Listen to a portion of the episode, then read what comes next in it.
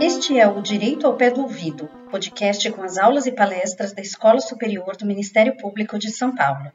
Neste episódio, você poderá aprender um pouco mais sobre educação antirracista, tema debatido no webinar realizado pela escola em parceria com o Ministério Público de São Paulo. As exposições foram feitas por Edneia Gonçalves, socióloga e educadora, Luiz Antônio Simas, professor, historiador e escritor, e Renísia Garcia Felice, professora associada da Universidade de Brasília. A mediação ficou a cargo de João Paulo Faustinoni e Silva, promotor de justiça do MPSP. Venha para a aula de hoje.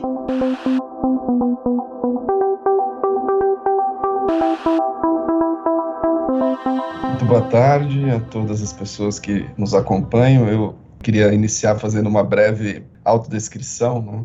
Eu tenho pele branca, cabelo curto, barba e bigode grisalhos. É, apareço aqui na tela com uma camisa rosa e um paletó cinza, e atrás, ao meu lado, uma parede branca e atrás um armário com um espelho. Queria retomar essa contextualização, não é de que a Procuradoria-Geral de Justiça institucionalizou no Ministério Público de São Paulo uma rede de enfrentamento ao racismo, compreendendo que esse é um tema central para que nós possamos, de fato, cumprir a missão de tentar colaborar para que sejam alcançados os objetivos fundamentais da República que estão lá no artigo 3 da Constituição. Essa rede é formada por trabalhadoras e trabalhadores de todos os segmentos do Ministério Público. Nós temos tido a oportunidade de debater esse assunto, acessar a produção científica relacionada ao racismo e ao combate ao racismo é, no Brasil, na América Latina, e dentro dessa rede nós temos um subgrupo de educação antirracista. Esse subgrupo elaborou um plano de ação e entendeu que o primeiro passo para que o Ministério Público possa olhar tanto para dentro, né, para verificar o racismo institucional, como para melhorar qualificar a sua atuação externamente, combatendo as, as práticas racistas, ele, ele precisaria de uma formação, né, precisaria se educar. Então, é, nós estamos nos socorrendo de professores, dos educadores, que são os protagonistas desse tema. Né? Eu acho importante a experiência de atuação no Grupo de Atuação Especial de Educação do Ministério Público já me ensinou que o sistema de justiça precisa escutar e não invadir os espaços de ensino e aprendizagem, os espaços escolares, né? é, porque quem conhece de educação e quem precisa ser valorizado é, no seu saber é o professor, é a professora e as comunidades escolares. Eu queria com começar, antes de passar a palavra às nossas expositor, expositoras, trazer um, um trecho de um artigo do professor Luiz Antônio Simas, que eu acho que ele é muito muito impactante, mas ele acho que serve para nos provocar a enxergar uma realidade não romantizada da nossa realidade. Ele escreveu um artigo que se chama Brasil, um tremendo sucesso. Eu vou ler rapidamente um trechinho. Ele começa assim: Vou repetir como um mantra, coisa que venho dizendo faz tempo. O Brasil precisa dar errado urgentemente. O país que anda se vendo no espelho nesses anos bizarros é aquele formado por capitães do mato, capatazes, senhores de engenho tarados, feitores, bandeirantes apresadores de índios e destruidores de quilombos, genocidas, torturadores, coronéis, pistoleiros, membros do Esquadrão da Morte, misóginos, homofóbicos, ágrafos, parasitas sociais, fanáticos religiosos, burocratas medíocres, empresários mafiosos, ladrões do erário, doutores pedantes, delatores psicofantas, milionários sibaritas e arrivistas inescrupulosos. Essa é a minha lista. Mais à frente, o professor continua. Fomos moldados em ferro, brasa, mel de cana, pelourinhos, senzalas, terras concentradas, aldeias mortas pelo poder da grana e da cruz, e tambores calados. Somos frutos da arrogância dos bacharéis, da inclemência dos inquisidores, da truculência dos oligarcas do chicote dos capatazes, dos apologistas de estupros linchamentos e coisas do gênero. O Brasil foi projetado pelos homens do poder para ser isso aí: excludente, racista, machista, homofóbico, concentrador de renda, inimigo da educação, violento, assassino de sua gente, intolerante, boçal, misógino, castrador, faminto e grosseiro. Somos isso tudo, não? Neste sentido, desconfio que nosso problema não é ter dado errado. O Brasil, como projeto, até agora deu certo. Eu não desisto. O trabalho é miúdo, constante, longo, de enfrentamento e aprendizado. A ideia de resistir não é mais suficiente. O papo é reexistir mesmo.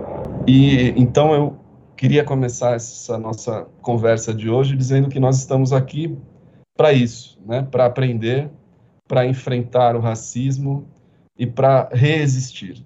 Para nós do sistema de justiça, quem sabe traduzir essa indignação, né, essa provocação, esse retrato duro que faz o professor Luiz Antônio Simas, pensando no artigo 3 da Constituição, e buscar construir uma sociedade livre, justa e solidária, erradicar a pobreza, a marginalização, reduzir as desigualdades sociais e regionais, promover o bem de todos sem preconceitos de origem, raça, sexo, cor, idade e quaisquer outras formas de discriminação.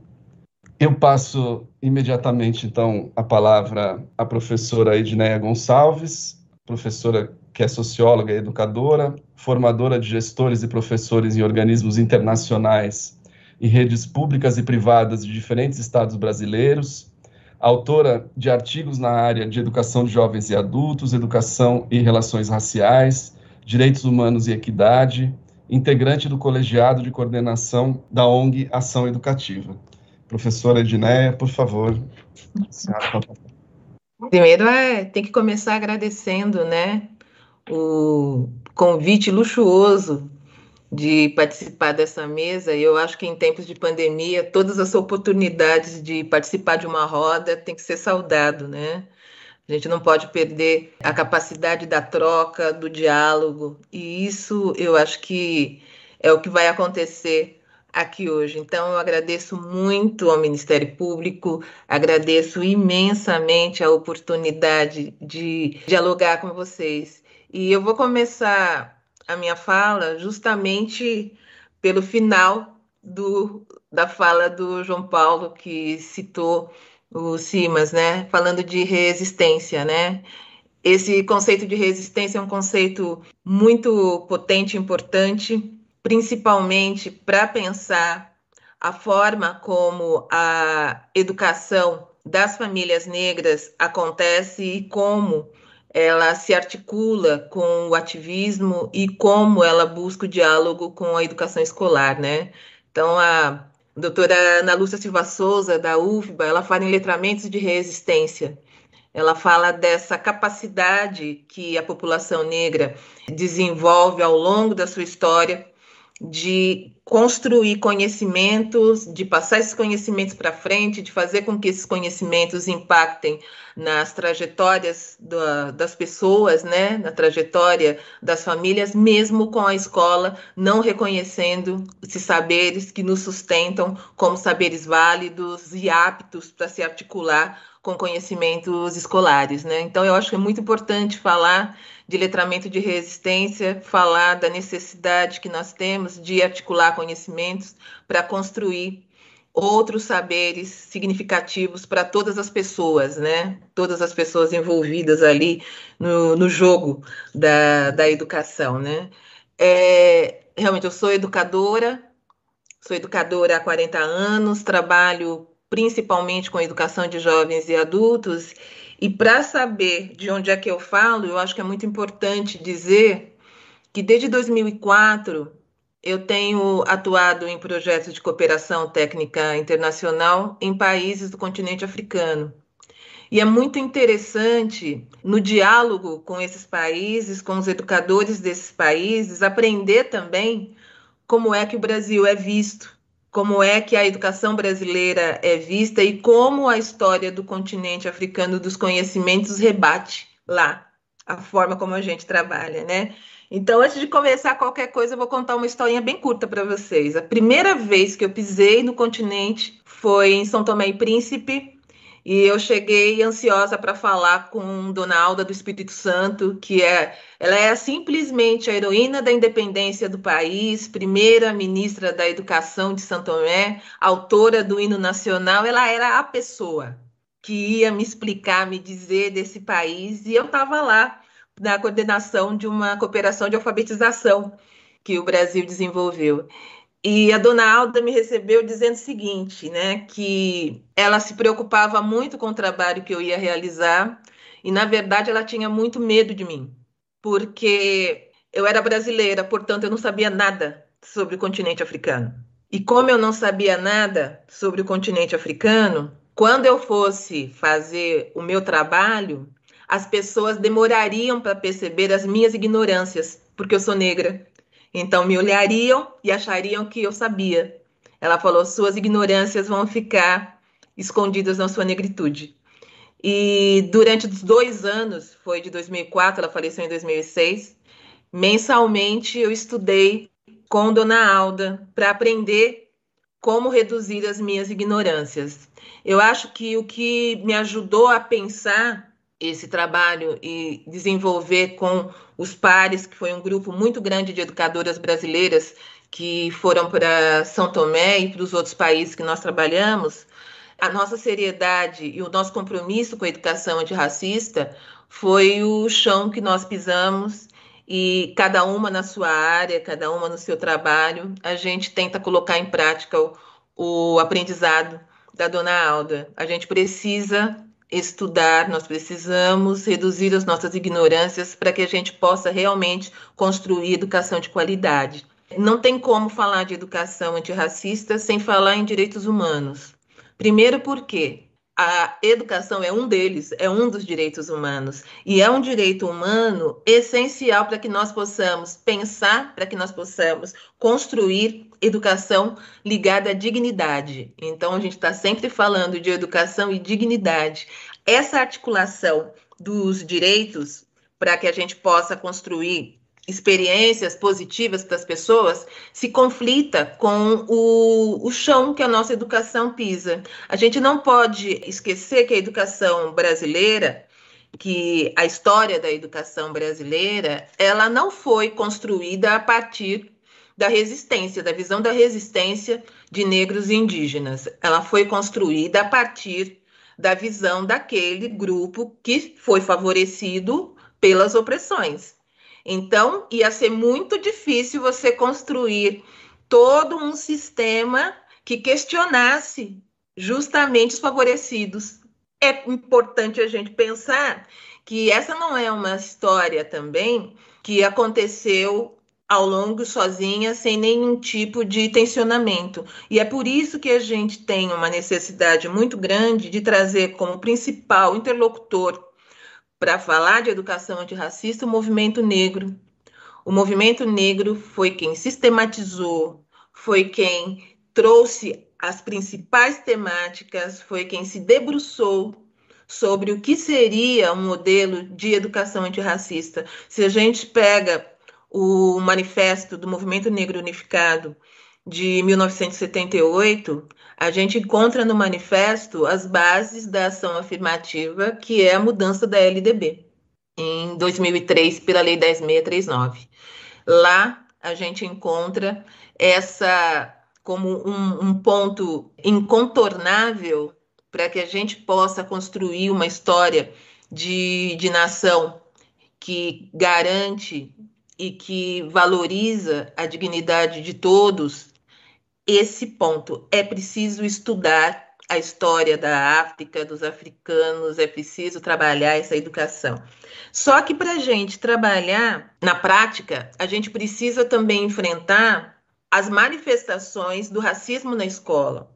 A gente tem uma ilusão de que a escola é um espaço de proteção, que a escola é esse ambiente em que as mazelas da sociedade não conseguem entrar, chega na porta e fica com medo, sai correndo gritando socorro, né? Como se o racismo não tivesse entradas na escola. Então, eu acho que é importante a gente pensar como o racismo se manifesta na escola, onde ele se esconde. primeiro lugar, a gente precisa romper com o mito da democracia racial, que nas escolas bomba há muito tempo e é ponto de partida tanto para as discussões de currículo, quanto de formação de profissionais, quanto para as decisões de gestão, tanto nas redes quanto dentro das escolas. Então, a permanência do, do mito do racismo, de, de, dessa democracia racial, é muito forte ainda, e o questionamento é mais do que urgente, a gente sabe que isso precisa ser feito em todas as dimensões do fazer educativo, né? Uma outra questão é justamente o isolamento da escola e da educação em geral dos movimentos sociais. Se o grande protagonista dessa construção antirracista, dessa exigência e dessa urgência da educação antirracista é justamente o movimento negro, é muito necessário que as escolas encontrem em seus territórios também a interlocução mais próxima para que ela possa identificar quem são os interlocutores para que ela possa construir qualidade a partir dessa articulação de saberes. Uma outra questão, um outro esconderijo muito potente é o silenciamento das manifestações de racismo. E aí eu vou trazer à pauta uma questão muito séria para a gente pensar, que é justamente o monitoramento necessário, mais do que urgente, da dos nossos marcos legais, principalmente da aplicação da legislação antirracista no ambiente escolar. É muito importante que a gente pense que para que essa educação antirracista ela realmente aconteça, nós precisamos tratar o racismo da forma como é visto, como foi conquista no Brasil. É crime. E se é crime, tem que ter procedimentos, tem que ter registro, tem que ter realmente um enfrentamento em todas as manifestações e em todos os ambientes. Eu tenho visto no contato com as escolas uma confusão muito grande entre bullying e racismo. Essa visão do racismo como uma questão entre duas pessoas, como um enfrentamento de dois, em que um é mais fraco, o outro é mais forte, preciso fortalecer esse que está sendo subjugado, que está no chão, que está na base do enfrentamento ao bullying, fazem a transposição como se isso fosse racismo. E racismo é muito mais embaixo. Racismo, ele tem a ver com um sistema tem a ver com essa história que não é de uma pessoa, é de uma população. E aí o estudante negro tem sofrido a dupla violência do bullying, como também do racismo. Então, pensar que essa educação antirracista ela precisa primeiro desconstruir a base do racismo na educação, nas escolas, para mim é ponto de partida. Dado esse ponto de partida, a gente tem que pensar que tem alguns caminhos que na ação educativa nós temos observado que têm sido bem importantes para que a gente possa construir essa educação antirracista. Primeira coisa é a valorização da cultura negra na escola. Esse é o primeiro caminho. A segunda questão que eu coloco é a história africana e afro-brasileira no currículo escolar. Então, a gente tem que mexer nesse currículo. E a educação antirracista e não discriminatória no cotidiano das escolas. Eu acho que esses três caminhos articulados é o que eu vi muito próximo de uma base para que essa educação que a gente é, tem chamado de antirracista aconteça. O que eu chamo de educação é, antirracista? Eu chamo de educação antirracista uma educação que se baseia na narrativa da resistência negra e indígena na história do Brasil e na construção da nação.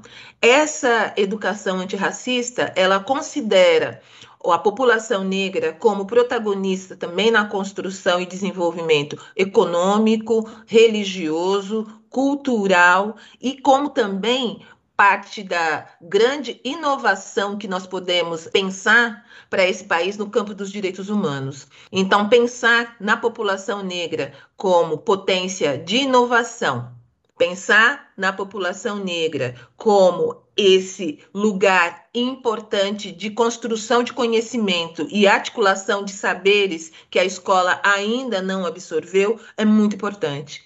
Quando eu falo para vocês que trabalhar no continente africano é uma descoberta do Brasil e da visão que se tem do, do Brasil, eu falo isso com muita dor, porque o que se tem descoberto é uma história tristíssima, uma história de negação de saberes importantíssimos para que o Brasil pudesse se desenvolver, inclusive economicamente, e, essa, e esse reconhecimento não vindo, ele carrega também a violência do epistemicídio.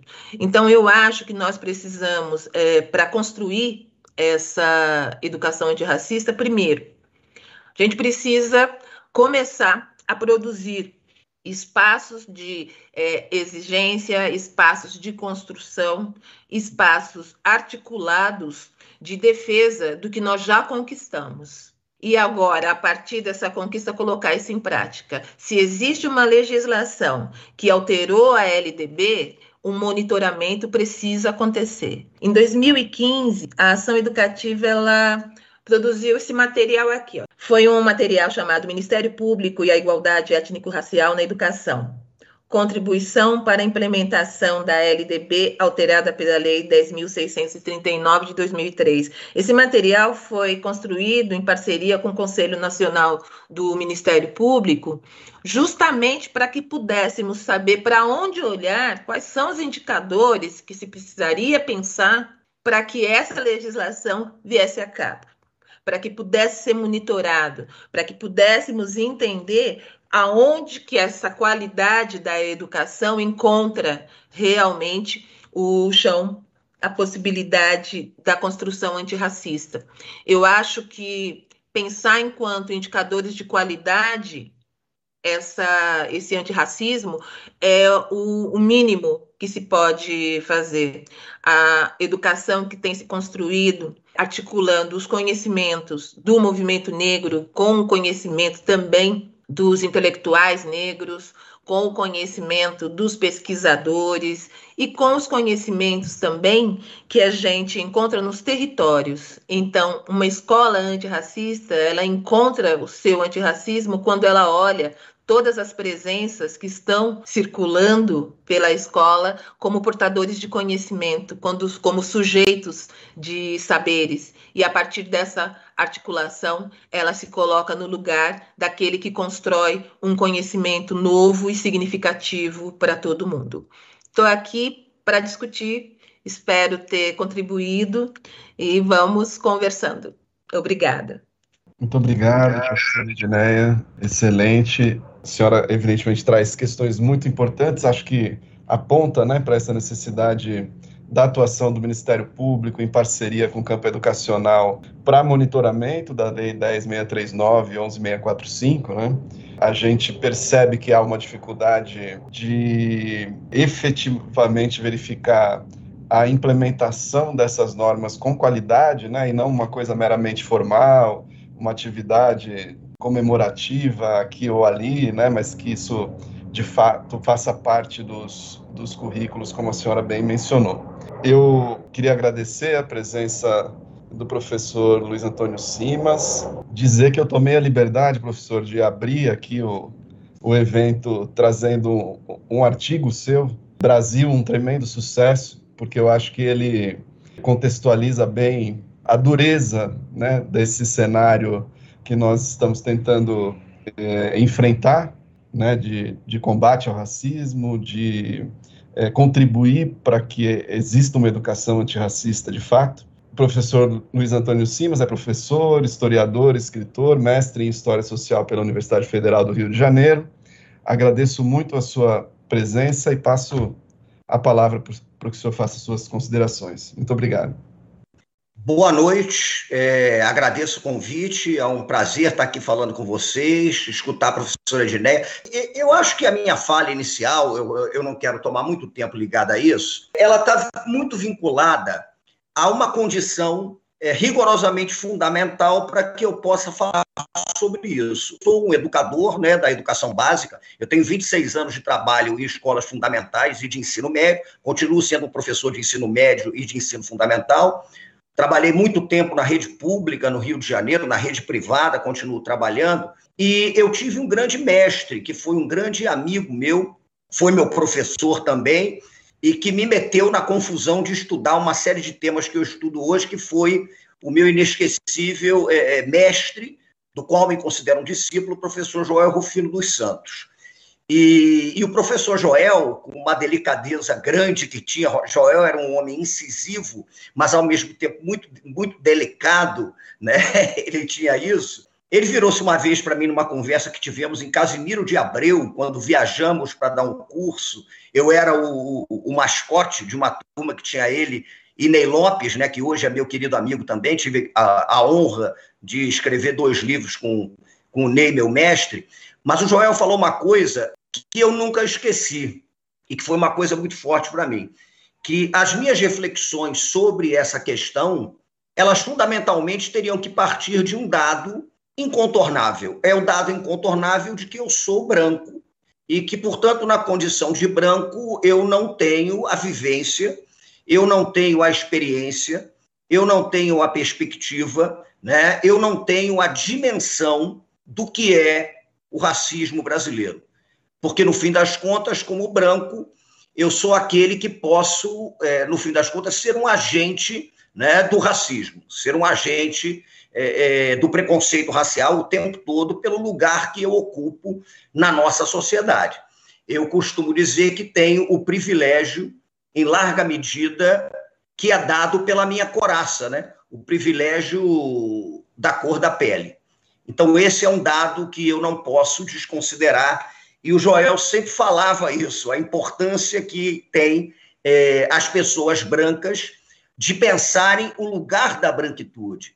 Então, quando eu falo sobre uma educação antirracista, eu necessariamente reflito sobre a branquitude como lugar de privilégio, porque essa, no fim das contas, é a reflexão que me cabe. E é muito curioso a gente reparar, e eu vejo muito isso nos meus alunos e alunas brancos, porque o branco ele é tratado como uma natureza do ser, né? É como se fosse a coisa mais natural do mundo que fôssemos brancos. O ser humano é branco. Então, o negro, né, o indígena, eles seriam, no fim das contas, o atípico dentro desse processo. E as crianças brancas, uma criança branca que eu fui, uma criança branca com a qual eu trabalho, com muitas crianças brancas hoje, nós somos educados e nós somos educadas dentro daquilo que eu chamo de complexo de superioridade, né? Então, é introjetada em nós, mesmo que a gente não perceba, mas a gente o tempo todo é trabalhado na dimensão de uma naturalização do ser branco e desta supremacia natural que nós teríamos. E em relação à escola, eu sou professor de história, né? Então, com uma experiência com alunos e alunas de 9, 10, 11, 12, 13 anos de idade, até 17, 18, né? Que são os alunos mais velhos que eu pego. É muito curioso porque quando a gente pensa na questão do negro, na questão do indígena, existe aí o sequestro da própria história, né? Porque é como se a história fosse nossa, é como se a história fosse branca. Eu cresci com um currículo escolar que ensinava que quem produziu arte na história da humanidade foi o Renascimento Europeu. Quem produziu filosofia na história da humanidade né, foi a tradição europeia. A gente vai assistir uma aula de filosofia que começa dizendo que a filosofia nasceu na Grécia, né? A gente passa três semanas estudando o renascimento artístico-cultural e nós nos consideramos herdeiros desse processo todo. Então, nós somos criados dentro de uma perspectiva de naturalização do ser branco que nos coloca num lugar de superioridade. E esse é um fato que é extremamente problemático, porque eu pego alunos e alunas brancas e brancos, como eu fui, né? E a gente tem essa questão muito introjetada, essa questão é muito forte na criança branca. Ela já acha que a história naturalmente é a história dela. ela já acha que naturalmente a história é a história dos avós dela, dos bisavós dela, dos antepassados dela. Porque a escravidão é um sequestro da história. Qualquer criança branca, como eu fui, tem uma facilidade muito grande de fazer uma linha genealógica e descobrir da onde vêm os parentes. Aí você descobre com facilidade né, quem é que veio de Portugal, quem é que veio da Itália, quem é que veio da Alemanha, quem é que veio de não sei onde, e as famílias têm as suas árvores genealógicas, aquele negócio todo. Enquanto, para muitas crianças negras, há um sequestro da própria história. Porque um antepassado, numa certa ocasião, num passado qualquer, foi sequestrado né, de um lado do oceano e trazido para cá dentro de um navio negreiro. Então, me parece que é cada vez mais crucial que a gente pense o debate sobre a educação antirracista a partir de uma reflexão profunda dos brancos sobre o lugar de privilégio da branquitude. Né? O lugar de privilégio que nós ocupamos o tempo inteiro. O lugar de privilégio que nós ocupamos no sistema educacional. O lugar de privilégio que nós ocupamos no mercado de trabalho o lugar de privilégio que nós ocupamos no mercado editorial, o lugar de privilégio que nós ocupamos, em síntese, nas posições de mando no Brasil. E isso é uma evidência que nós temos que encarar e nós temos que colocar um, um, uma questão que é fundamental aí. Nós estamos dispostos a abrir mão desse lugar de privilégio? Nós estamos dispostos a abrir mão de uma certa visão de supremacia da história que nós temos. Nós estamos dispostos a abrir mão de uma certa centralidade na construção daquilo que se convencionou chamar como filosofia. Nós estamos dispostos a abrir mão de uma certa centralidade que nós temos em relação àquilo que nós podemos chamar de construção de ontologias. Nós estamos dispostos a reconhecer a coraça de proteção que nós temos e que é fundamentada numa história de violência, que é fundamentada numa história de sequestro, que é fundamentada numa história de privilégio, que é fundamentada numa história que naturalizou o corpo branco como sendo o corpo humano. É nossa disposição fazer isso? É nossa disposição reconhecer que brancos somos somos racistas e somos racistas, que eu estou dizendo, não é exatamente dizer que eu sou racista, que vocês são racistas, os brancos, e expressar o racismo no preconceito em tudo isso. Mas a condição a que estamos colocados na sociedade brasileira é uma condição que nos coloca realmente na posição de beneficiários do racismo, da construção da raça como um mecanismo de impressão do ser no mundo. E esse é um processo que é um processo complicado. Né? É um processo complicado. A gente está disposto a abrir mão disso? Será que nós estamos dispostos a reconhecer que devemos colocar nos currículos escolares a filosofia africana, as religiosidades afro-brasileiras, as cosmogonias diversas das várias Áfricas, os personagens fundamentais da história afro-brasileira, Será que nós estamos dispostos a fazer isso só por causa de um certo sentimento de culpa? De um certo sentimento de que há uma reparação histórica que precisa ser feita? Será que nós estamos dispostos a isso para ter uma posição, digamos, mais confortável e colocarmos as nossas cabeças nos travesseiros e dormirmos um pouco mais tranquilos com as nossas consciências? Será que de fato eu, branco, Será que, de fato, os brancos e as brancas que estão me escutando realmente estão dispostos a isso? Ou será que nós estamos dispostos a um mergulho que reconheça que a filosofia africana é extremamente sofisticada, é potente? Será que nós estamos dispostos a reconhecer que a gente não tem que colocar a arte africana no currículo escolar só por uma questão de reparação, mas também porque é criação artística de beleza que não fica nada a dever às grandes criações artísticas do Renascimento? Será que nós estamos dispostos a perceber que não há nada que indique que a Mona Lisa esteja num patamar superior às máscaras de Leifé? Será que nós estamos de fato dispostos a nos abrir para reconhecer que a arte dos Maconde do Planalto da Tanzânia, ela não fica nada a dever em termos de sofisticação, de rebuscamento, de experiência estética de mundo a qualquer grande tradição artística branca e ocidental. Então, eu acho que nós temos que colocar essas questões. Eu estou aqui falando por quê? É para aplacar a minha consciência, né? Vocês estão organizando esse evento por quê? É para aplacar as nossas consciências? Ou é para botar o dedo na ferida, que no nosso caso é o nosso complexo de superioridade? Eu acho que a gente tem que pensar isso com muita seriedade. Essas questões são cruciais. Eu trabalho com um sujeito, por exemplo, há 15 anos, o, Ney Lopes, né, que é o meu mestre absoluto. E o Ney é um mestre que, de certa maneira, do jeito dele, me conduziu não a superar o racismo, mas me conduziu a fazer uma série de reflexões que eu estou colocando para vocês aqui hoje. E com uma maestria que o Ney tem, que é fazer essa condução de uma forma, às vezes, risonha, às vezes é, mais incisiva, né? Mas isso a gente tem que encarar. O que, que a gente quer? Será que a gente está disposto a fazer esse debate porque realmente precisamos? Ou será que a gente está disposto a fazer esse debate com para que a gente tenha a popularidade progressista das redes sociais? Será que eu, como branco, boto lá um Twitter, eu escrevo alguma coisa no Instagram combatendo duramente o racismo, porque efetivamente eu estou disposto a abrir mão de privilégios?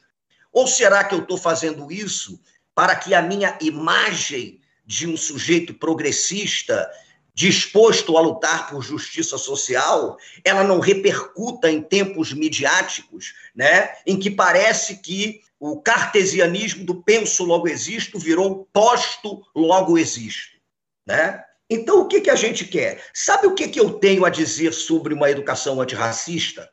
Talvez vocês fiquem um pouco surpresos com isso. Eu agradeci profundamente o convite, mas eu não tenho nada a dizer.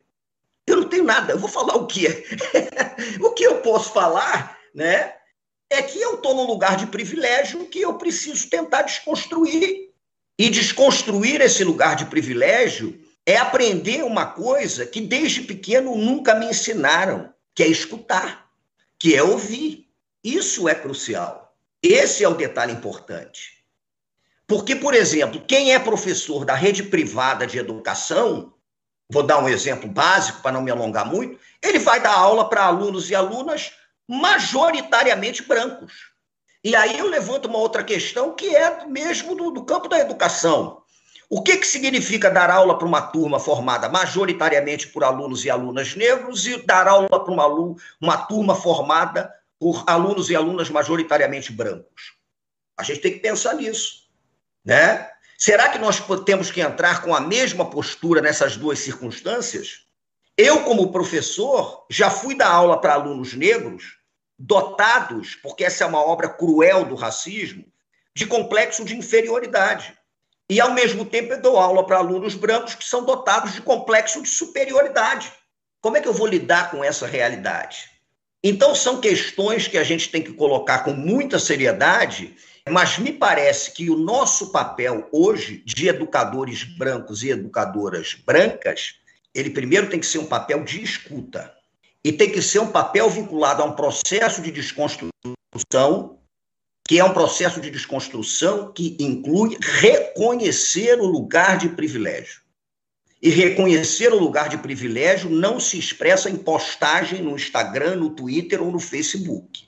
Reconhecer o lugar de privilégio pressupõe ações efetivas no cotidiano, que muitas vezes não precisam ser espetacularmente enunciadas, porque nós gostamos disso, né? Nós gostamos de, de conclamar ao mundo a desconstrução do nosso racismo. O Joel falava uma coisa: vocês gostam de espetáculo. Ele tinha uma frase que era ótima: vocês, se deixar, vocês abrem a geladeira, acende a luz, vocês começam a dar entrevista. Mas é isso, né? Então, o que eu tenho a dizer é isso. Eu acho que a gente tem que estar num lugar de escuta, eu acho que não tem branco bem resolvido no Brasil com isso. Se disser que é bem resolvido, está mentindo, né? Nós fomos criados a nossa posição de centralidade diante do mundo.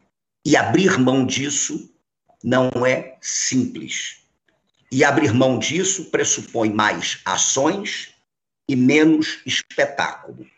É nesse sentido que eu só posso falar sobre a questão da branquitude e dizer que o nosso papel hoje para uma educação antirracista é um papel de escuta, é um papel de desconstrução e é, sobretudo, o papel de reconhecimento do nosso privilégio. Estamos dispostos a abrir mão? Essa é a questão que nós, brancos, temos que responder. Valeu, gente. Obrigado.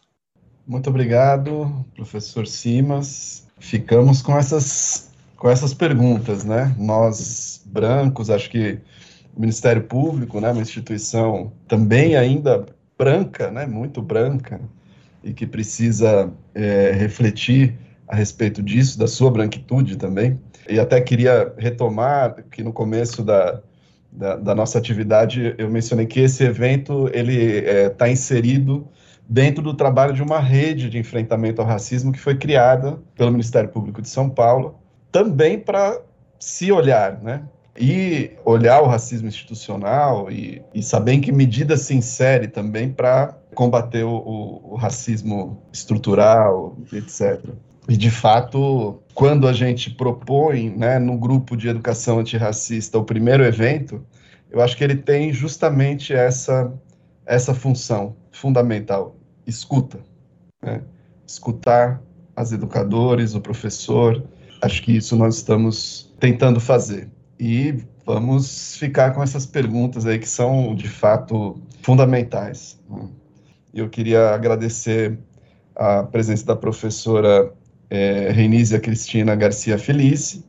Ela é professora associada da Faculdade de Educação, atuou como conselheira no Conselho Nacional para a Promoção de Políticas de Igualdade Racial, 2015-2016, atua no Conselho de Direitos Humanos da UNB, é membro da Associação Brasileira de Pesquisadoras Negras, a BPN, coordena o Núcleo de Estudos Afro-Brasileiros, desde 2014, é líder do grupo de pesquisa GPERG, autora de artigos, capítulos de livros e coletâneas, pesquisas sobre raça, classe e gênero, políticas públicas, educação e direitos humanos. Professora Reinísia, por favor, a senhora com a palavra. Oi, gente. Boa tarde a todos, todas e todes. Um prazer imenso estar aqui, né, nesse diálogo com o Ministério Público Federal de São Paulo, mais uma vez. Queria agradecer muitíssimo né, o convite para essa troca, né? Porque é uma troca que nós estamos estabelecendo aqui de vivências, né, professor Luiz Antônio e Edneia, vivências racistas, né? E eu estou aqui na condição de alguém como mulher negra acadêmica e que pesquisa sobre o tema. Então, talvez nós tenhamos algumas chaves, né, Edneia, que nós estamos construindo juntos e juntas aqui, mesmo com a fala do professor Luiz Antônio. Eu acho que foi muito legal eu ter ficado no final. Primeiro, para falar o seguinte: eu dei uma olhada no YouTube e é muito bom falar em São Paulo, gente. É público na certa, tá? E não é porque a gente está abrindo a, a geladeira e, e, e. Opa! Olha o holofote. Brincando, tá, professor Luiz? Achei muito engraçado, vou utilizar mas é porque para nós, né, negros e negras, né, como a Edneia colocou, é de extrema importância que nós possamos estar falando sobre a necessidade de uma educação antirracista e principalmente falando, e fomos nós mesmos que fizemos o, o comentário nos bastidores, da importância dessa parceria com o Ministério Público Federal. Não tenha dúvidas. Nós temos alguns instrumentos de políticas públicas, instrumentos que desencadeiam ações afirmativas. E são o principal instrumento que nós tomamos são a, a, é a legislação, são as leis. Né? E a lei no Brasil, ela, ela só pega efetivamente se as pessoas estão minimamente convencidas do seu potencial para transformar a sua realidade. O problema é esse, né, Edneia? Não é a realidade do Brasil, não. Como o professor Luiz Antônio falou, é a sua própria realidade. Quando a pessoa não consegue vislumbrar essa dimensão da lei enquanto instrumento de um outro Brasil possível, democrático, nós precisamos do Ministério Público. Então, o Ministério Público, falo novamente em alto e bom tom, estamos aqui como parceiros e parceiras sempre que vocês nos chamarem.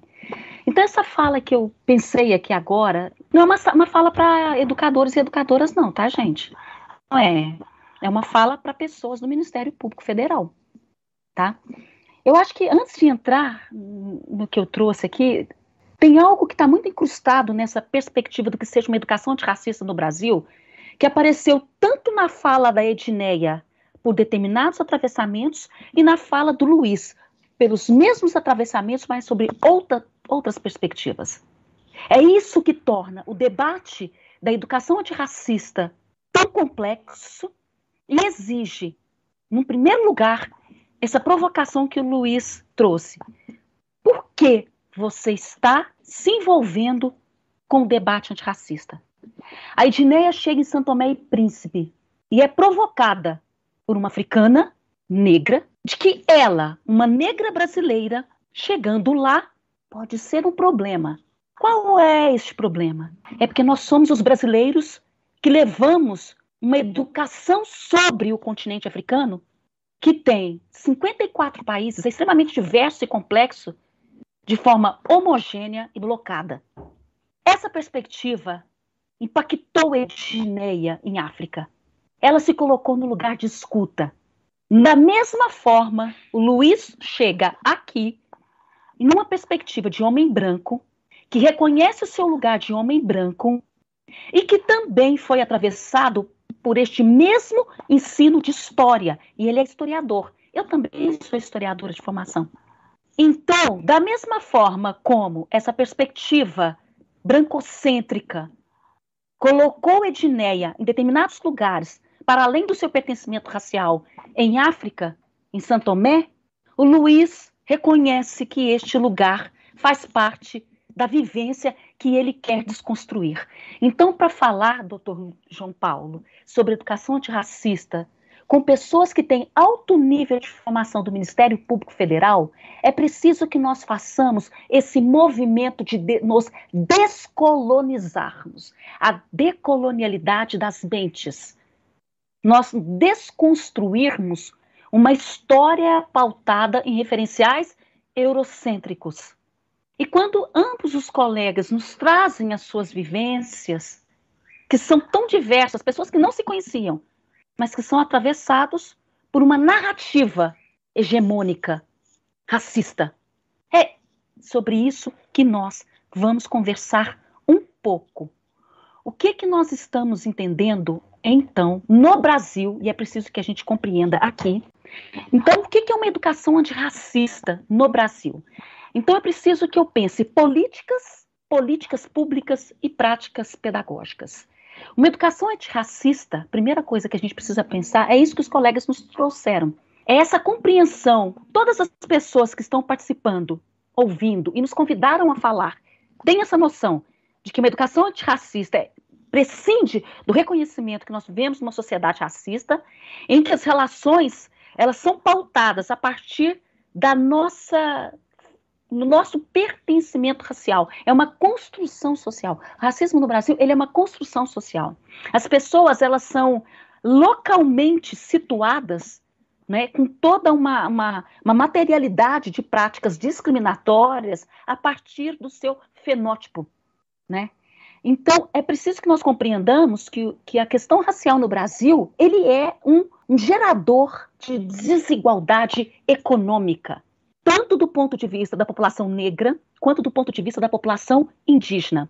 A partir desse, dessa identificação, o que, que a gente passa? Pensa na necessidade de um, uma, um outro currículo, um outro discurso, uma outra forma de raciocínio, uma outra lógica. E aí entra no que o Luiz falou, né? nessa desconstrução das nossas próprias posturas da população branca reconhecer os privilégios da branquitude da população negra reconhecer também que muito do que das mazelas que incide sobre os seus corpos são majoritariamente em função da questão racial e das narrativas da forma como elas foram construídas.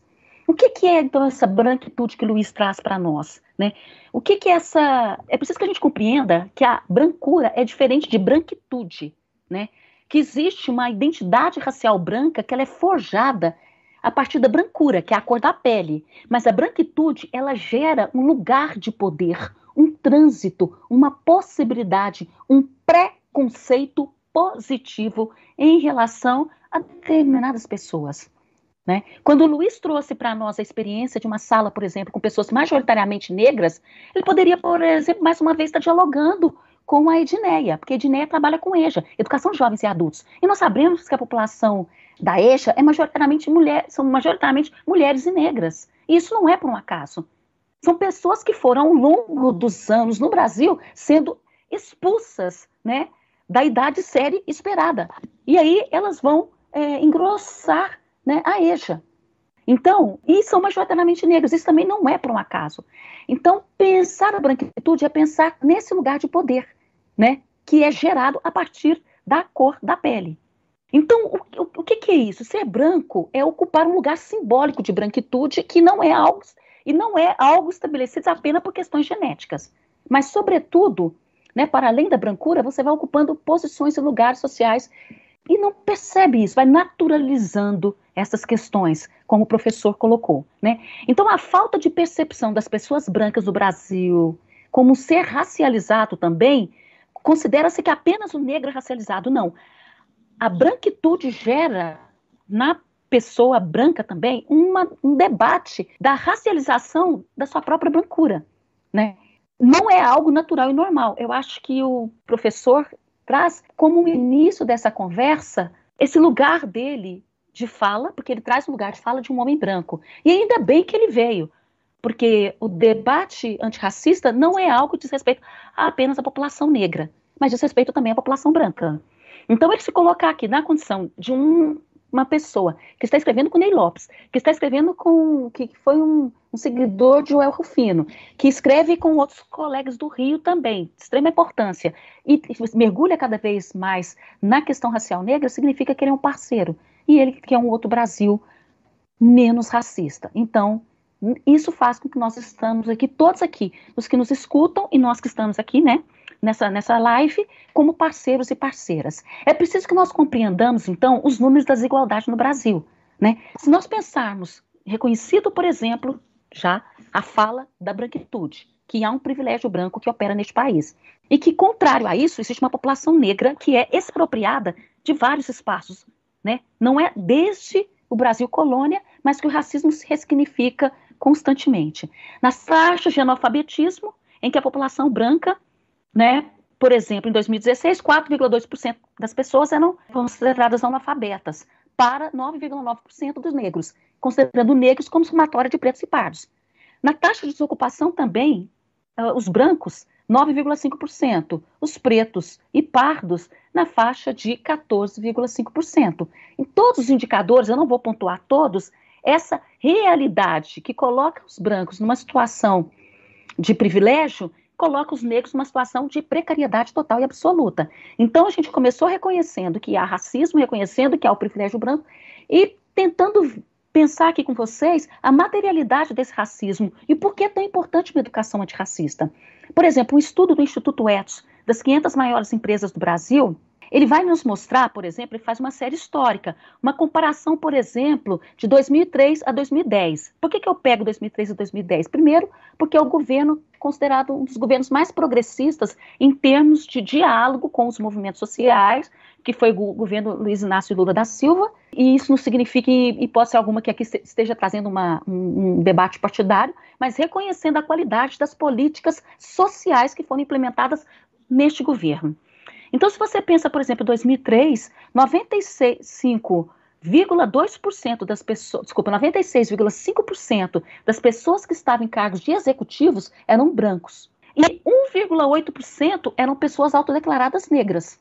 De 2003 para 2010, com algumas políticas que eu vou citar alguma, daqui um pouco, essa, esse número de 96,5% de executivos caiu para 93% e o de negros e negras subiu de 1,8% 8 para 5,3, ou seja, uma movimentação mínima na conjuntura. A estrutura, que é o mais fundo no Brasil, continua firme e cristalizado, que é o racismo estrutural. Então, quando a gente pensa em educação antirracista, a gente precisa mapear que o racismo contra negros ele se constrói no seu contrário, que é o privilégio da população branca. E a gente precisa compreender que isso acontece sim. E aí vem a indagação que o professor Luiz fez, tá? Então, mas é preciso que a gente compreenda também que, que isso se estende na, educação, na saúde, no mercado de trabalho. Por exemplo, em 2016, 12,3% de milhões de pessoas eram desempregadas, sendo que a participação dos, dos negros né, que eram os pretos e pardos, era de 63,7%. Os negros e os, as negras são a maioria dos desempregados. E quando essa situação inverte, se você for analisar quais são, são os cargos ocupados, você vai ver que os cargos com, com mais baixos hierarquicamente é, são preenchidos por maioria negra. E outra coisa, eu não posso me estender aqui, mas e muitas vezes o nível educacional entre brancos e negros é o mesmo, mas o salário, os postos ocupados são imensamente diferentes, tá? E aí a gente começa a separar o gradiente raça, tá? Um outro elemento que precisa ser muito considerado quando a gente fala da necessidade de uma educação antirracista é ver o Atlas da violência, por exemplo, né? A violência acentuada no Brasil e a desigualdade racial. A letalidade, os indicadores mostram que a letalidade sobre a população negra é absurdo, é gigantesco, é imenso. Quando você fala numa perspectiva interseccional do ponto de vista de mulheres, mulheres negras, nós vamos ver que nos últimos 10 anos a taxa de assassinato aumentou 15,4% contra as mulheres negras, né? E entre as mulheres não negras, o número chegou a cair 8%. Tá? E eu estou falando aqui de dados de 2018. Nós estamos falando, por exemplo, do caso de Marielle Franco, que até hoje é executada e não foi publicizado né, os seus assassinos. Da mesma forma, se nós falarmos da violência obstétrica contra mulheres negras, nós vamos ver que as mulheres negras elas têm 2,25 vezes maior chance de morrerem por aborto inseguro. Né? Isso é um absurdo. E 12,5% dos processos de aborto, por exemplo, quando acontece, a ré é branca. Né? Além disso, apenas 2,5% dos processos de aborto, a ré é branca. E no caso das mulheres negras, esse número é, é, é imensamente é, é, é, gigantesco, tá? Então, assim, eu vou pular um pouco e falar para vocês aqui o seguinte. Então, aqui com 10 minutos de fala, vamos tentar os nossos finalmente. Muito desse debate que nós estamos aqui da educação antirracista tem a ver da luta do movimento negro, como a Edneia colocou. Então nós temos um, movimento negro que desde o Brasil colônia, do primeiro capoeira, dos terreiros, reivindica educação para todos e todas. Embora o mito da democracia racial tenha operado na década de 30 e daí para frente, de que todos somos iguais, né, que estamos juntos, igual a fábula das três raças, como diz o Roberto da Mata, né, é o branco, o indígena e o, e o negro, a população negra sempre soube que isso nunca aconteceu. Então nós tivemos várias associações desde a década de 30, como a Frente Negro, Teatro Experimental, e chegamos no momento em que a Edneia trouxe, que é o movimento negro unificado da década de 70. Então, da década de 70 em diante, o que nós vamos ver é um movimento negro muito que sempre foi muito participativo, mas muito convicto da necessidade de outras políticas públicas, tá? Outras políticas que de fato combatam o racismo.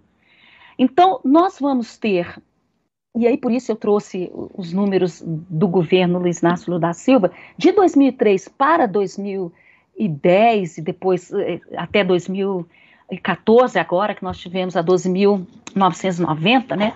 Nós tivemos um, uma robustez de marcos legais que fazem com que a educação antirracista ganhe como reforço instrumentos de políticas públicas muito importantes, por exemplo, como a 10 mil, né, que vai nos ajudar imensamente nesse debate. Nós temos a, 12 mil, a 10.639 de 2003, eu ia falar outra lei, mas vou falar, vou focar diretamente na educação, porque foi feita uma solicitação. A 10.639, né, de 2003, que vai obrigar a história da África e cultura afro-brasileira. Nós vamos ter, em 2003, a criação da SECADI, que é a Secretaria de Educação Continuada, Alfabetização, Diversidade e Inclusão no MEC, que é uma, uma secretaria que foi esvaziada nos últimos anos, tá? Nós tivemos a criação da CEPI, que é a Secretaria de Promoção de, de Política de Promoção de Igualdade Racial em 2004, que foi esvaziada também. Nós tivemos a implementação de políticas afirmativas em várias universidades estaduais e federais. Nós tivemos as cotas no Itabaraty e nós tivemos a 12.711/2012, né, que que são as cotas sociais, e a 12.990, que são os 20% de vagas no serviço público. Esse conjunto de, de, de esse marco legal são de extrema importância para que nós possamos, nesse diálogo com o Ministério Público, fazer com que essa educação antirracista, de fato, ela chegue a quem de direito. Não é assim, ah, porque eu sou branco, porque eu sei, não sei se eu quero. Não, não é questão de. E aí, por isso que entra né, a fala da Edneia. Edneia, nós somos considerados como pessoas que temos o caráter muito punitivo nas nossas falas, porque nós, nós já não estamos, e, e o movimento negro não chega mais assim. Será que sim, será que não? Não, é cumpra-se, é cumpra-se porque nós temos uma legislação. Então, é nesses termos que para nós é tão importante estarmos com o Ministério Público e nós temos plena consciência que muitas dessas, dessas instituições governamentais e não governamentais só estão nos chamando para o debate porque é cumpra-se. Né? O artigo 26A da LDB, a, 10, a 10639 de 2003, ela alterou a lei máxima do país, que é a Lei de Diretrizes Básicas da Educação Nacional, que é o artigo 26A e o 79B. Então é compra, você tem que fazer. A 12.711, que, que agora são cotas sociais, dentro das, da, da, desculpa, reserva de vagas para negros, pretos, pardos, indígenas, PPI, é uma obrigatoriedade das universidades, é cumpra-se. O grande problema que nós temos agora, fechando, pensar numa educação antirracista, é que muitas pessoas não aceitam. Então, nós precisamos do Ministério Público para os termos de ajuste de conduta.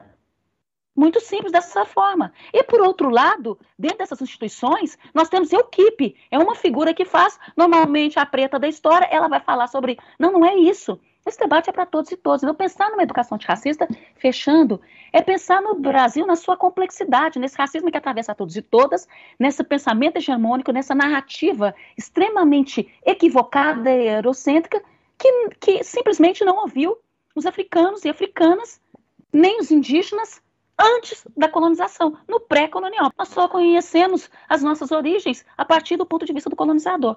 Aí não pode. Aí está errado. Então, pensar numa educação antirracista é reconhecer a desigualdade no Brasil, é reconhecer a necessidade de que a, a 10639, o artigo 26A precisa ser é, cumprido.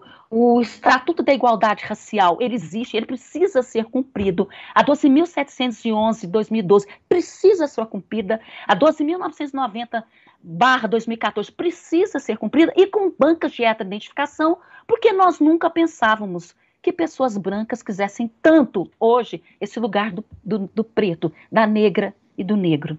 Porque até então era um lugar de privilégio. Agora eles entendem que o direito da reparação da população negra inverteu a lógica, como se nós estivéssemos privilegiados. Nós não somos privilegiados. A população negra brasileira é cerca de 56% da população brasileira. E não adianta falar em desigualdade econômica sem compreender que o Brasil é o país mais desigual da América Latina, é o quarto do mundo, porque ele é o país com maior população negra fora do continente africano. Isso é pensar uma educação antirracista. Não tem para onde correr. Ou o Brasil assume que ele é majoritariamente negro e a, a, acolhe essas pessoas negras, ou nós vamos ter esse encarceramento em massa de corpos negros, esse genocídio explícito, que não tem como questionar o mapa da violência.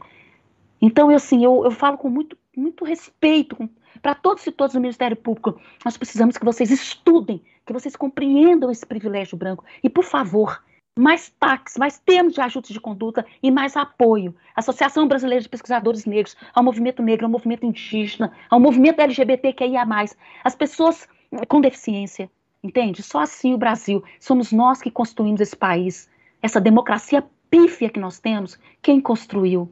Eu preciso dizer, sem nenhum limite, foi o movimento negro, porque se pode para negro, ah, então pode para branco. Só tem políticas de ações afirmativas nas universidades federais, porque a população negra provou que ela estava sendo trucidada, chacinada, excluída.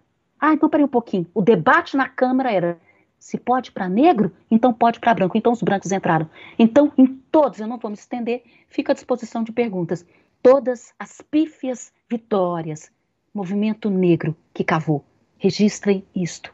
O Brasil deve muito ao movimento negro em termos de democracia, um país mais justo, mais humano, mais respeitoso. Obrigada e desculpa se eu me estendi. Muito obrigado, professora Reinísia. também, é, enfim, traz elementos é, contundentes, né? Que, que reforçam e dialogam com as, as exposições anteriores, é, é, evidenciando, enfim, essa realidade é, a respeito da qual nós precisamos seriamente nos debruçar, né? Os dados estão aí, eu acho que não é tão difícil assim a gente perceber a presença do, do racismo como questão estruturante, né, das nossas relações, da, é, sejam elas econômicas, sociais, é, enfim. A, a professora Edneia tem um, um compromisso na sequência, então eu vou encaminhar as perguntas que foram mais diretamente dirigidas a ela. Eu vou tentar relacionar aqui, reunir, pergunta da Silvia Ianoulas e também a do colega Eduardo Valério, porque acho que elas se complementam. Professora Edneia, muito obrigado pela excelente exposição. Por gentileza, quais elementos são imprescindíveis na formação docente antirracista nos cursos de pedagogia e nas licenciaturas? E complementando, se a senhora poderia dar um panorama sobre a situação da formação antirracista dos professores, mais especificamente da rede pública de São Paulo, né? Se há programas específicos, se eles têm adesão, se há envolvimento dos gestores. Eu vou começar pela, pela primeira, né? Eu acho que o que é imprescindível já apareceu aqui, tanto na fala do Luiz Antônio quanto da Renísia, né? Primeiro, a gente precisa repensar essa história, a história da educação, as bases da educação e os elementos, né? Quando a gente fala em currículo, a gente tá, a gente não está falando só de conteúdo, a gente está falando da abordagem de qualidade, o que a gente considera uma educação de qualidade e o que essa educação de qualidade deve conter para poder ser significativa para todo mundo. No caso do, de uma educação antirracista, a primeira coisa seria pensar o papel e o lugar dos diferentes elementos, dos diferentes sujeitos que construíram a história do Brasil. A invisibilidade das contribuições da população negra no desenvolvimento é fato. A gente não pensa no continente africano antes do período colonial e também não pensamos no continente africano depois do, do período de escravização, né? É muito importante que a gente descubra. Eu achei muito importante quando, não sei se foi, acho que foi o Simas falando da filosofia africana.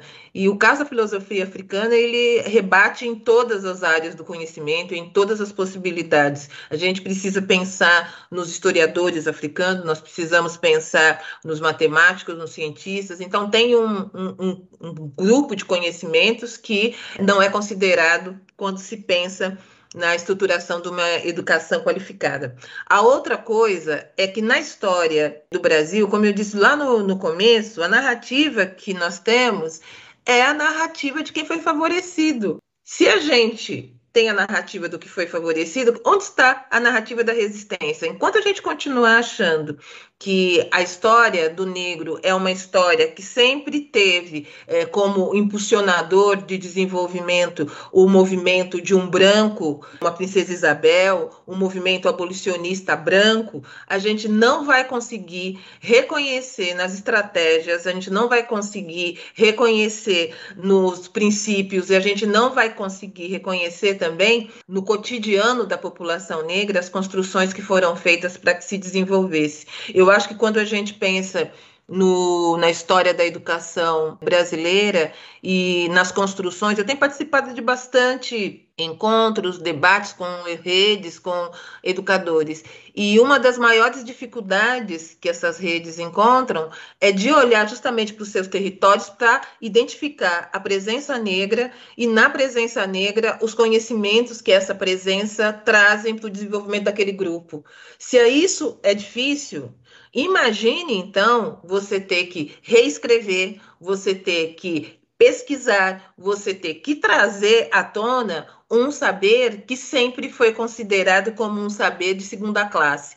Eu acho que as consequências, as implicações que a gente tem da branquitude, desse lugar de ideal de civilização colocado no homem branco, para o âmbito da educação, e para o âmbito da construção dos fundamentos da nossa educação brasileira são terríveis. A gente encontra implicações enormes. Quando a gente fala, por exemplo, de gestão escolar, Eu não estou falando de, de, gestão escolar de unidade, mas eu estou falando de gestão de rede.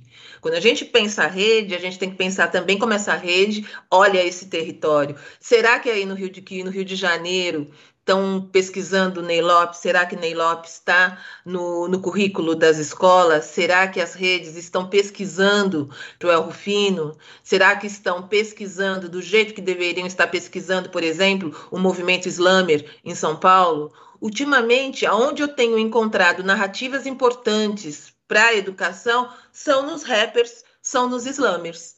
É ali que eu vejo uma narrativa e referências que, apesar de não encontrarem um paralelo direto na escola, porque se você pegar, eu tinha colocado aqui um, um, um texto de um slammer chamado Clayton Mendes, chama Contraindicação, ele em um, um trecho de, um, uma, de uma fala dele, de um desafio, ele fala de Malcolm X, ele fala de Obama, ele fala de Osama, ele traz Carolina Maria de Jesus. Essa essas referências, essa construção que é feita fora da escola, eu acho que traz como desafio para as redes se apropriarem de conhecimentos que são conhecimentos importantíssimos para que a nossa identidade negra se fortaleça como base para que a gente continue resistindo em ambientes hostis ao nosso corpo e ao que esse corpo representa e que precisam, mais do que nunca, mais do que urgentemente, registrar como conhecimentos válidos para todos os brasileiros continuarem se desenvolvendo no campo da dignidade e dos direitos humanos. Eu acho que pensar numa educação enquanto direito humano faz com que a gente realmente questione a ideia de humanidade que se tem discutido no Brasil, que se tem defendido no Brasil.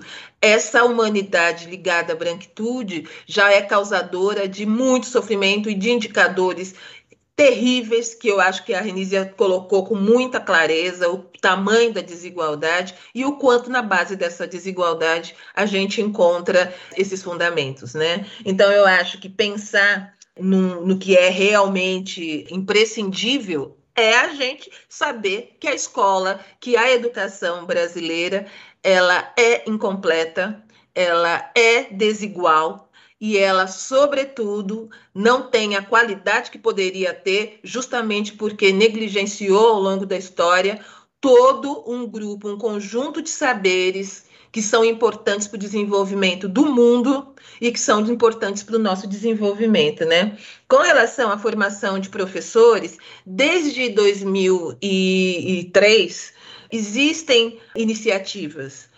A grande questão é o quanto essas iniciativas elas realmente estão ancoradas numa proposta intencional de cumprimento de uma política pública que obriga que as escolas realmente tenham no seu projeto político pedagógico uma transposição dos fundamentos da mudança da LDB. Eu acho que a provocação que a Renísia traz para o Ministério Público ir atrás de construir esse diálogo e o cumprimento da exigência do cumprimento desse marco legal é essencial. As escolas, as redes principalmente rede municipal, rede estadual, sempre tem uma pessoa, sempre tem uma área específica para tratar das questões étnico-raciais. Isso vai repercutir em mudanças significativas? Nem sempre. É uma pessoa. É a mesma pessoa que está lá na escola, que é a professora negra, que só é lembrada no 20 de novembro. É a mesma coisa. Então, eu acho que um projeto consistente, uma política estadual, uma política que traga essa necessidade de cumprimento dessa legislação com todo o trabalho que exige, ainda não tem. Mas temos iniciativas. Temos iniciativas e alguns heróis. Sempre as mesmas pessoas sempre aquele que estava na escola e que agora está lá na rede. Então, eu acho que está mais do que na hora de se exigir que essa legislação ela aconteça realmente na totalidade do que ela exige, que é repensar a história de nação e a narrativa que se faz do desenvolvimento desse país. É isso. Eu peço desculpas por ter que sair daqui a uns 10 minutinhos, mas eu queria muito agradecer o aprendizado, queria muito agradecer a possibilidade da escuta, a possibilidade da troca e de aprender. Eu estou aqui feliz da vida, vou assistir tudo depois de novo. Obrigada, gente. Nós é que agradecemos muito, professora Edneia. Tenha certeza que o Ministério Público é, seguirá em, em, contato com a senhora, com a ação educativa, para que nós possamos transformar né, em, em, iniciativas, em ações, tudo isso que, que estamos tratando aqui. Queria encaminhar duas perguntas agora ao professor Simas. Uma, na verdade, é, pede um comentário do senhor sobre a destruição do acervo da Fundação Palmares. E a outra pergunta, como eu mencionei né, no início da, dos nossos trabalhos, eu citei um texto é, da sua autoria, que é Brasil, um tremendo sucesso, que começa com aquele mantra de que o Brasil precisa dar errado urgentemente. E a nossa é, colega, a Cristiane, ela pergunta, como fazer para o Brasil dar errado?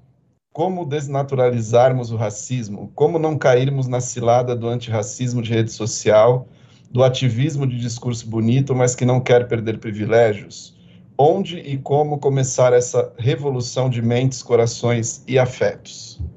Bom, a primeira pergunta, eu acho que a professora Edneia, a professora Renise são muito mais capacitadas para responder do que eu, até porque a Fundação Palmares é uma grande conquista do movimento negro brasileiro. Então, eu, essa bola eu vou passar, né, porque acho que se insere mesmo na, na, nas conquistas do movimento negro. E, e, portanto, eu acho que são, são vozes com muito mais consistência para falar sobre a questão da Fundação Palmares do que a minha. E no meu caso, quanto à segunda pergunta, como, como, como, é, a única coisa que eu posso dizer é o seguinte: é escutar né? é perder o protagonismo, é abrir mão do protagonismo e é entender que, fundamentalmente, o negro brasileiro não precisa ser tutelado por branco nenhum. E muito menos é o branco que vai dizer como é que a gente vai conseguir fazer, como é que a gente vai conseguir sair do ativismo, da rede social. Eu acho que a gente se colocar mesmo à disposição de cooperar, eu acho que a gente se colocar à disposição de estar né, caminhando juntos nesse sentido, mas, ao mesmo tempo, é se colocar na condição de que a gente não tem nenhuma tutela a exercer nesse processo. Porque nada que o negro brasileiro conquistou foi concessão do branco. Fundamentalmente, tudo foi conquista. Né? Então, é o que eu estou te dizendo. Eu acho que nós estamos numa fase, nós brancos, né, nós estamos numa fase mesmo da necessidade da escuta, né? de abrir os ouvidos, e eu vou te dizer o seguinte: definitivamente não somos nós que vamos, que vamos dar as diretrizes desse processo.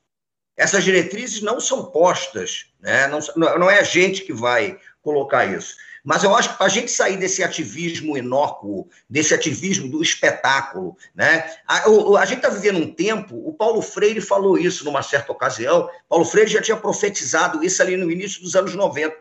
A gente está vivendo muito de comunicado e pouca comunicação, né? Nós vivemos, né, todo mundo faz comunicado, então eu vou comunicar o seguinte: eu estou achando que a gente precisa ter mais comunidade né? A gente precisa ter mais é, comunicação e menos comunicado. E nesse sentido, eu acho que o papel que nós temos que ter, nós, os brancos, é realmente o papel de reconhecer que nós não somos protagonistas dessa história. Mas isso não significa dizer que nós não sejamos responsáveis por ela. Porque senão a gente também chega e diz: ah, não, mas isso aí não é comigo e tal. É comigo sim. Né? Nós temos esse lugar de privilégio que foi construído o tempo todo. Por isso é que nesse texto justificando, eu parto do princípio que a gente tem que parar de achar que o Brasil deu errado. É uma provocação. O que eu digo ali é que, como projeto, o Brasil foi projetado para ser isso que é. O Brasil, como um projeto colonial, ele foi projetado para ser um país racista, heteropatriarcal, né? Deu certo. Então, isso é um projeto de Estado-nação. O que o Brasil precisa fazer é redefinir a sua perspectiva como Estado-nação. E aí, com toda sinceridade, eu vou ser muito sincero: isso não vai vir do branco. Nós, brancos, a gente tem que tomar ainda muita pancada, né? Para a gente reconhecer isso. Não virar da gente. Não significa que a gente tenha que carregar um caminhão de culpas, né? Que faça com que a gente é, espetacularize né, a nossa solidariedade, não é isso, mas a minha posição hoje é de que nós precisamos aprender, nós precisamos escutar e nós precisamos estar dispostos a abrir mão de uma centralidade que foi historicamente construída a partir de um projeto de colonialidade que é racista, que é excludente, que é heteronormativo, patriarcal, branco. Né? E outra coisa que a professora Ginéia falou que é, é fundamental é entender que educação ela não se limita à escolaridade. Né? A escolaridade, evidentemente, é fundamental para a educação, mas a educação ela é feita nas esquinas, a educação está sendo feita nos terreiros, a educação está sendo feita nas praças, nas rodas de rima, né? Tá tudo isso acontecendo. E a gente tem que reconhecer que nós, nesse processo, não temos nenhuma missão de liderança, coisíssima nenhuma, né? Então, abrir mão dessa centralidade é fundamental para que a gente possa apostar na construção de um Brasil mais solidário. Nós não vamos conduzir esse processo, não tem nem condições. E não é que não, não, não, não, nós não vamos conduzir, não porque abrimos mão desta condução, é porque não temos condições de conduzir esse processo. Nenhuma condição. Né? É, nós não temos que tutelar ninguém e nós nem temos como tutelar. Nós, os brancos, a gente só aprendeu a tutelar os outros na base do chicote que a gente carregou na mão. Né? Então tá na hora da gente reconhecer que enquanto nós levantamos o chicote, o negro brasileiro pegou o chicote, transformou em baqueta que dá no couro e bateu no tambor para criar o mundo como potência e beleza. Acho que é isso que a gente tem que fazer. E eu passo a pergunta da Fundação Palmares. Eu acho que realmente não é uma pergunta que tenha que ser respondida por mim. Obrigado, professora. Professora Renísia, gostaria de, de responder, então, fazer o um comentário sobre essa destruição do acervo da Fundação Palmares, por favor? Eu acho que, eu acho que a colisão. Bom, primeiro eu queria agradecer o Luiz, né? Eu fico percebendo os desconfortos das pessoas, sabe, Luiz, nas suas colocações, mas, mas eu acho que é isso, né? Não tem como fazer uma gemada sem quebrar os ovos. Mas assim, a coalizão negra acabou de fazer, mover uma ação uma ação civil pública contra o Sérgio Camargo, da Fundação Cultural Palmares, estava até abrindo aqui, justamente com, a assinatura de mais de 200 organizações do movimento negro. Hoje mesmo, mais cedo, nós estávamos falando sobre isso. Né? E ele começou primeiro questionando a logomarca, né, o logotipo da Fundação Cultural Palmares, que é o Machado de Xangô. E ele achava que era uma palmeira. Né? E aí depois, quando ele percebeu que era um Machado de Xangô, então eu vou tirar esse Machado de Xangô, porque isso representam a religião e o Estado é laico. E o machado Xangô nada mais é do que um, um machado com dois gumes, né? Corta diferentes lados, e que representa a questão da justiça, do equilíbrio. Então começou pelo logotipo e depois essa, essa proposta, né, que agride profundamente desde quando ele assumiu o poder, assumiu, né, a direção do, do, da Fundação Cultural Palmares, essa questão de mexer no acervo. E o acervo, obviamente, é uma forma que o movimento negro entende como uma forma deliberada de, mais uma vez, invisibilizar a, a história do movimento negro, né? Porque a Fundação Cultural Palmares foi pensada justamente para ter esse registro desse acervo da cultura afro-brasileira.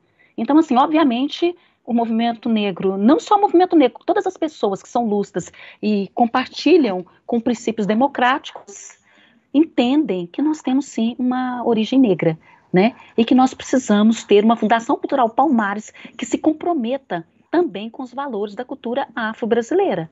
E como eu mesmo, como eu mesmo falei, né, nós temos um artigo 26A que obriga o ensino de história da África e cultura afro-brasileira e que atende não só a educação infantil, como a educação básica inteira, entendendo fundamental, o ensino médio e também o ensino superior.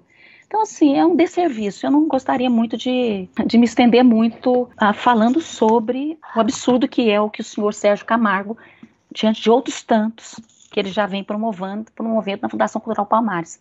Até porque o movimento negro já foi enfático né? E a ação civil pública sendo várias, já foram movidas e mais uma contra este senhor, que é um negro efetivamente que traz dentro de si uma narrativa hegemônica, eurocêntrica e que traz dentro de si, sim, o racismo e que precisa também desconstruir isso. Ele se nega a ouvir, né, Luiz? Existem pessoas brancas que se negam a ouvir, mas existem também pessoas negras que se negam a ouvir. Quando você vai, por exemplo, quando você vê que os corpos negros são encarcerados, muitas das pessoas que estão também matando outros corpos negros são também policiais negros. Entende? Então, assim, gente, o racismo, nós precisamos compreender, faz parte da educação antirracista, essa compreensão que o racismo é uma doença, que atinge a todos e todas.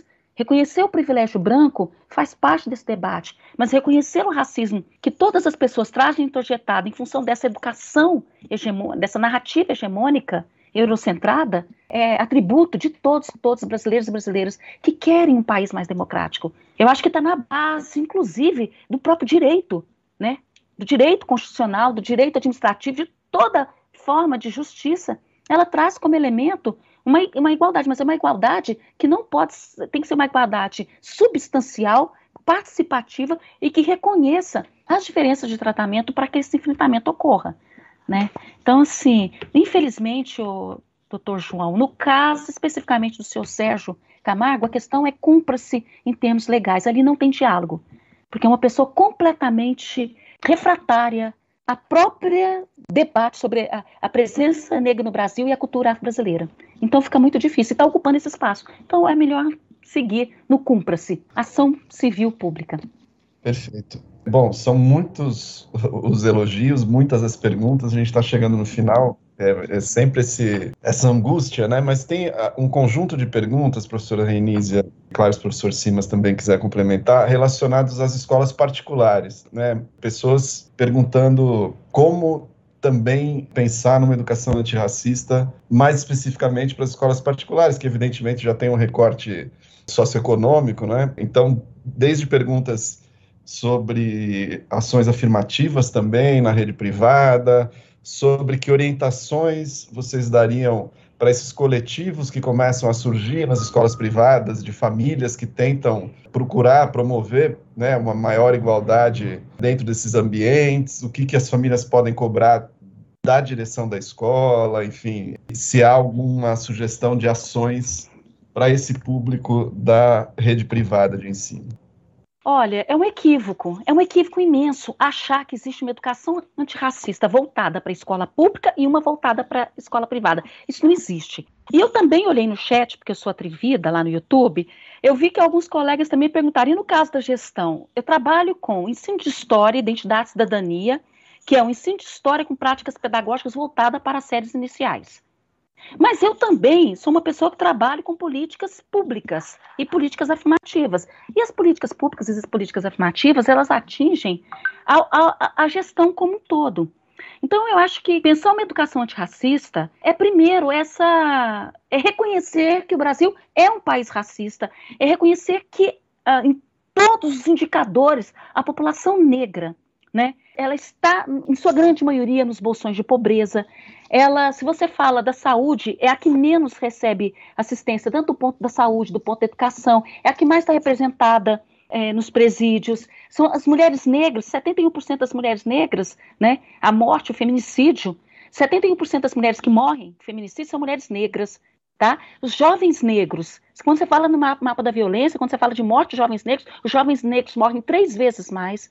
Então o Brasil mata com muita tranquilidade e naturaliza a morte e a violência contra a população negra. A população negra, como diz, né, tem um filme que fala, é a carne mais barata do mercado, né?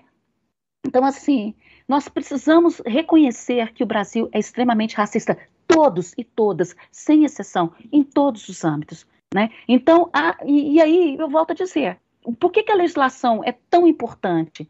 E aí e o diálogo, o que a gente ouve é o seguinte: vocês são muito punitivos, porque às vezes não há diálogo que prove para as pessoas que, que, que, precisa pensar em uma história da África não do ponto de vista do colonizador, mas do ponto de vista do próprio africano. E aí, gente, a, a Edneia, né, nossa colega, citou os rappers. Eu acho que sim, o hip hop. Obviamente, os, os, os, meninos que têm feito as batalhas, assim, têm ajudado muito, muito, muito. Mas nós temos, por exemplo, esse projeto aqui, que é o projeto é Tecendo Redes Antirracistas, Áfricas, Brasil e Portugal. É um projeto pensado pelo GPEG, que é o grupo que eu coordeno na UNB. E nesse grupo aqui, nesse livro, nós temos, nós estamos no terceiro volume. O primeiro foi aqui, no Brasil, na, UNB, o segundo foi em Cabo Verde, o terceiro vai ser na Guiné-Bissau. Aqui nós temos artigos de quilombolas, africanos e africanas, indígenas, entende? É, e pessoas que estão pesquisando, inúmeras outras pessoas. Nós temos Nilma Lino Gomes, nós temos Kabengele Munanga. Por favor, é inadmissível que alguém nos diga que não tem uma literatura, uma vasta literatura todos e todas que quiserem aprender sobre educação antirracista, por favor, nós temos uma Associação Brasileira de Pesquisadores de Negros e Negras, que chama ABPN. Essa associação, ela tem hoje, doutor Paulo, cerca de quase 200 núcleos de estudos afro-brasileiros, que chama-se NEAB. Nós temos um consórcio de NEAB e núcleos correlatos. Eu não sou mais coordenadora do NEAB da UNB, mas eu fui por sete anos. E hoje nós temos um grupo de pesquisa que trabalha com políticas públicas, educação das relações sociais e gênero. Nós temos inúmeros grupos que estão produzindo uma literatura muito vasta, numa perspectiva antirracista. Então, assim, é, não existe uma educação especificamente para a educação privada. Infelizmente, o que nós temos, João Paulo, é a parceria com, com o Ministério Público.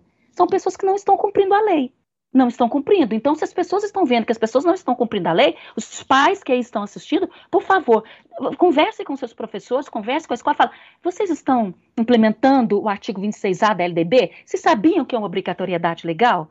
Você está na universidade, você sabe que tem a 12.711, vocês estão cumprindo, vocês estão fazendo bancas de identificação para ver se as pessoas não estão fraudando. Por favor, sejam parceiros e parceiras. É, é a única coisa que eu tenho a dizer. Não tenho muito que né? Agora pode entrar em contato comigo ou qualquer outra pessoa. A BPN está à disposição. Nós somos quase 4 mil, mais de 4 mil associados. Entende? Está lá inúmeros artigos de todas, em todas as áreas, para escola privada, para educação básica, para o ensino superior, na gestão, tudo, tudo, tudo. Vocês têm uma literatura, uma vasta literatura de pessoas que estão produzindo sobre uma educação antirracista no Brasil. Ótimo. Bom, infelizmente nós estamos chegando no final do tempo. Queria, então, passar para o professor Luiz Antônio Simas para suas considerações finais. Eu agradeço o convite, foi um, um, prazer estar aqui conversando com vocês, para escutar a professora Renízia, escutar a professora Edneia, que essas iniciativas se reproduzam, porque é fundamental, é importante, e eu estou à disposição, dentro dos meus limites, para colaborar e eu queria deixar como recado final um, um, o que é básico, né? O racismo é uma patologia do homem branco. Então, a gente precisa encarar isso, né? A gente precisa encarar essa nossa doença, a gente precisa encarar esse nosso complexo de superioridade e a gente precisa ter a, a, a disponibilidade para dar o rodopio, né? E entender que nós não somos o umbigo do mundo. O mundo é muito mais plural do que a gente imagina e do que a gente aprendeu. Então, eu acho que essa é a questão fundamental que a gente tem que encarar o tempo todo. E outra coisa que eu falo para nós, os brancos, não é um processo simples e, e nós não vamos acordar não sendo mais racistas ou não sendo ou sendo antirracistas. Fundamentalmente, isso é um exercício de abrir mão de privilégios, né? E, e reconhecer o nosso papel nessa história. É um processo, mas é um processo que a gente tem que encarar, porque não tem outra saída para esse país a não ser superar né? reconhecendo, porque só se supera reconhecendo e nunca varrendo para debaixo do tapete, o racismo estrutural que caracteriza a nossa formação. Agradeço de novo a vocês, agradeço ao doutor João Paulo e estou à disposição aí no que puder colaborar. Muito obrigado. Muito obrigado. Professora Reinízia, gostaria de fazer suas considerações finais, por favor. Bom, eu queria agradecer, né, como eu até anotei aqui, é, essa, esses momentos, foram duas horas né, de trocas, de escutar o professor Luiz Antônio, de escutar a Edneia. A ação educativa tem feito um trabalho excelente, é uma das grandes referências no Brasil no que se refere à educação antirracista. O Quilombo hoje é outra referência, a BPN, como eu disse, é outra referência. Então, assim, CERT em São Paulo também é outra grande referência. Ou seja, só gostaria de dizer, doutor João Paulo, que nós temos sim um acúmulo de produção em termos de educação antirracista que não ninguém, ninguém neste país pode dizer, eu não sabia. Né? E o Ministério Público está cumprindo o seu papel de trazer o conhecimento, pelo menos uma provocação e abrindo portas para que as pessoas nos procurem, se informem. E assim nós vamos seguindo. Eu agradeço todos, todas, né, e todos que estiveram aqui até agora e que nós possamos ter mais debates nesse sentido e cada vez mais profundos. Né? E agradeço muito ao Eude, né, que fez aqui a tradução em Libras, e a Mildes também, e o Ministério Público, mais uma vez, por esse convite, por essa parceria, por esse acolhimento. Estamos à disposição do Ministério Público para um mundo mais democrático e menos racista. Agradeço muito, muito, muito. Um abraço a todos e todas.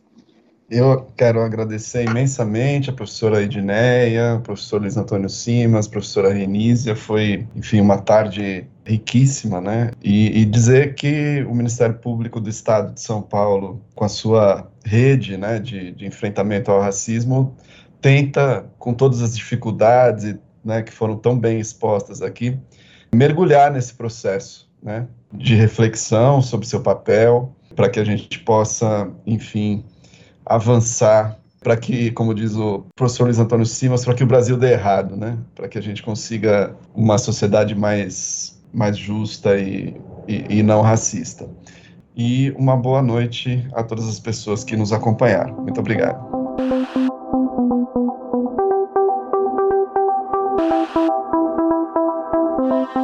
Este foi o Direito ao Pé do Ouvido Siga nosso canal e amplie seu conhecimento com a Escola Superior do Ministério Público de São Paulo.